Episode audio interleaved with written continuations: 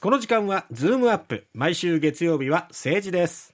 ジャーナリストの鈴木哲夫さんです。鈴木さんおはようございます。はいおはようございます。さあ鈴木さん統一地方選挙も後半戦の、えーえ投票開票が終わりそして衆参の補欠選挙も5つの選挙区で終わりましたね。はい。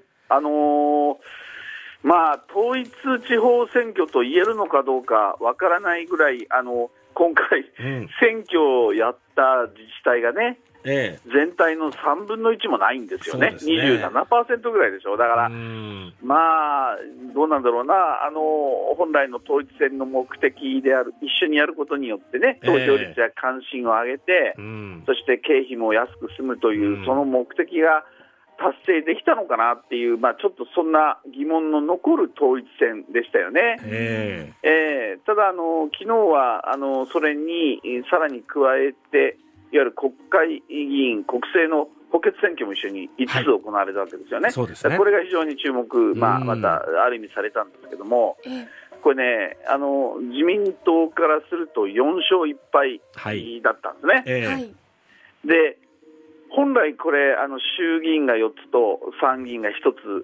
つで、ええ。ーもともと今のそのいわゆる新しい選挙行われる、選挙行われる前は、じゃあ、与野党、どういうふうにこれ、あの議席を持ってたかっていうとえ、うん。えー自民党が3つ持ってたんですね、はい。で野党が2つ持ってた、ええ。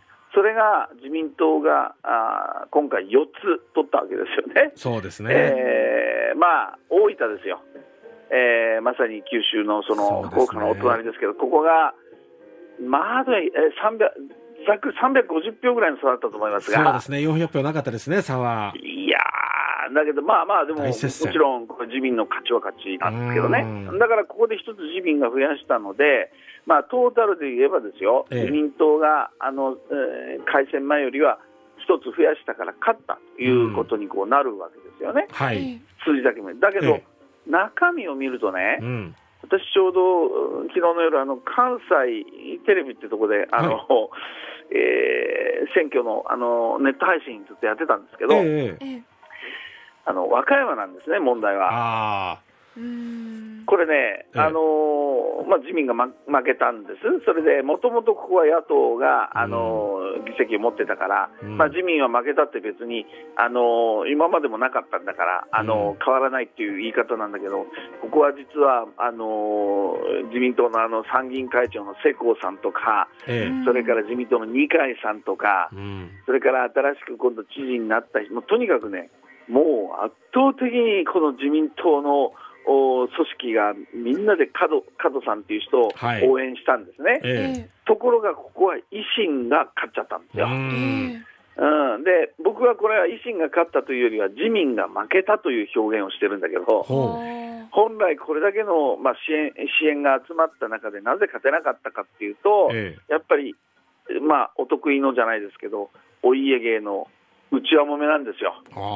つまり自民党みんなで支持したけど、例えば世耕さんと二階さんのこの関係がうまくうなかなかいってないとかね、うん。これあの、実は和歌山は今度の次の選挙で、あの選挙区が一つ減るもんだから、そうん、だからそこで、あの世耕さんなんていうのは自分が出たいという思いもあるんでね、えそのそういうなんていうのかな、別の思惑があって、ええ。えーそもそも候補を一本化するところから揉めてたんです、内輪もめしてたんですね。う、ん。それぞれの思惑があるから、えはい。でこれが最後までやっぱり尾を引いたとうん。いうことなんですよ。なで本来ならば、こういう揉め事が起きたときには、え自民党の中央から人が入ってきて、ええ。そして強引にまとめなきゃいけないんですよね。えはい。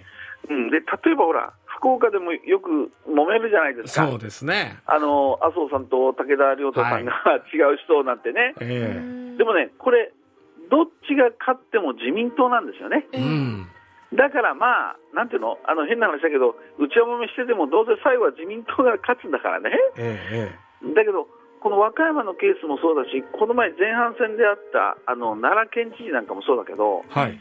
自民党が揉めちゃったら、これ、他の党が勝っちゃうんですようね。ん。だからやっぱ、これはやっぱりさすがにこういう揉め事はもう中央から自民党誰か入ってきて、うん。強引にまとめていく、これがやっぱり自民党のスタイルなんですけど、ええ。今回それはできなかったでしょ。そうですね。うん、でしかもこう岸田さんが2回も入ってるんですよ。ううんん上にね。だから、何が言いたいかというと、結局、自民党のこの中央のガバナンスっていうのかな、はい。うん、こんな大変な選挙になるんだからって言って、じゃあ、総裁が入ったけどまとめられたか、うん。えー例えば候補一本化の時に、えー幹事長が入ってきたのかとうか、ん。えーそれから選対委員長が入ってきたのか。で、これ、調整できたのかっていうと、できてないわけです、結局ね。ということは、これ、自民党のある種の中央のガバナンスっていうのかな、うん。この辺がやっぱり今後、ちょっと心配だよねっていうのが出ましたね。うん。そうですうね。ん、これ、和歌山もそうだし、それからあの前半戦の奈良なんかもそうですよね。はい。そうはい、ですね。だからこの辺が今度、うんあの尾を引くのかな、自民党の中でね、気がしますね。ううん。ん。それからあと、いいですか、もう一つ、はいいいですあのやっぱり、いや、大分はそもそも接戦だったんですよね、ずええっと、あの事前の調査なんかでもね。うんだからまあ、ここは接戦の末、まあ、自民党がまあかろうじて制したっていうことであれなんだけど、もっと問題なのは僕、千葉だと思うんですね。ああ。はい。これはね表を見たら分かるように、うん野党がバラバラじゃなくて、一人に絞ってれば全然勝ってるんですね、ここですよね。ね。ばらけましたね。